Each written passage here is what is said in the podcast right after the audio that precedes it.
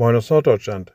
Die Reha-Maßnahme. Naja, eine solche Reha-Maßnahme wird immer dann empfohlen oder sogar verordnet, wenn die Verrichtungen des Alltags oder die Verrichtungen im Beruf einfach zu mühselig geworden sind, wenn man es einfach nicht mehr schaffen kann, wenn es über die Kräfte geht, wenn irgendwelche Einschränkungen auftreten, dann empfiehlt der Arzt eine Reha-Maßnahme.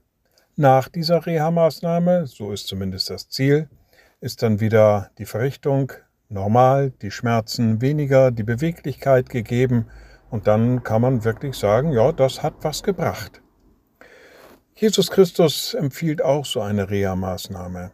Wir sind in unserem Alltag häufig belastet von verschiedensten Dingen. Und er empfiehlt aber im Matthäusevangelium an einer Stelle, nehmt auf euch mein Joch und lernt von mir.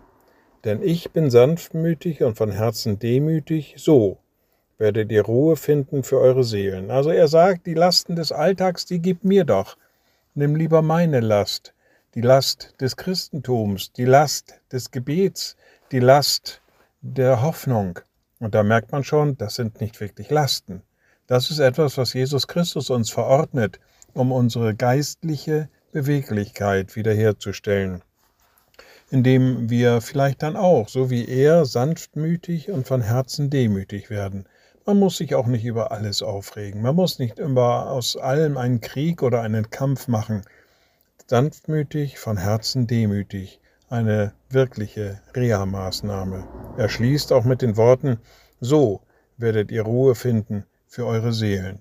Naja, eine solche Reha-Maßnahme, die muss nicht erst verordnet werden, die steht uns immer zur Verfügung. Liebe Schwestern und Brüder, ich lade Sie ein zu einem kurzen Gebet und anschließend zu einem gemeinsamen Vater unser. Allmächtiger Gott, guter himmlischer Vater, du hast uns zu dir gezogen. Du begegnest uns immer wieder neu in deiner Liebe, in deiner Ruhe, in deinem Frieden.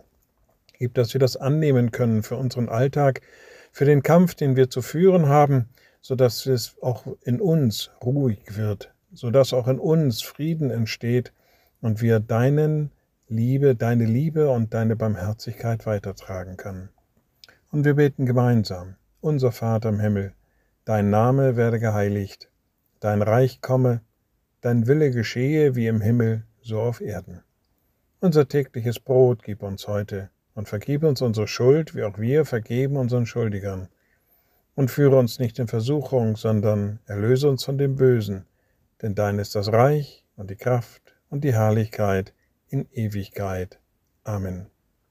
So seid gesegnet, bleibt behütet und bleibt gesund. Tschüss.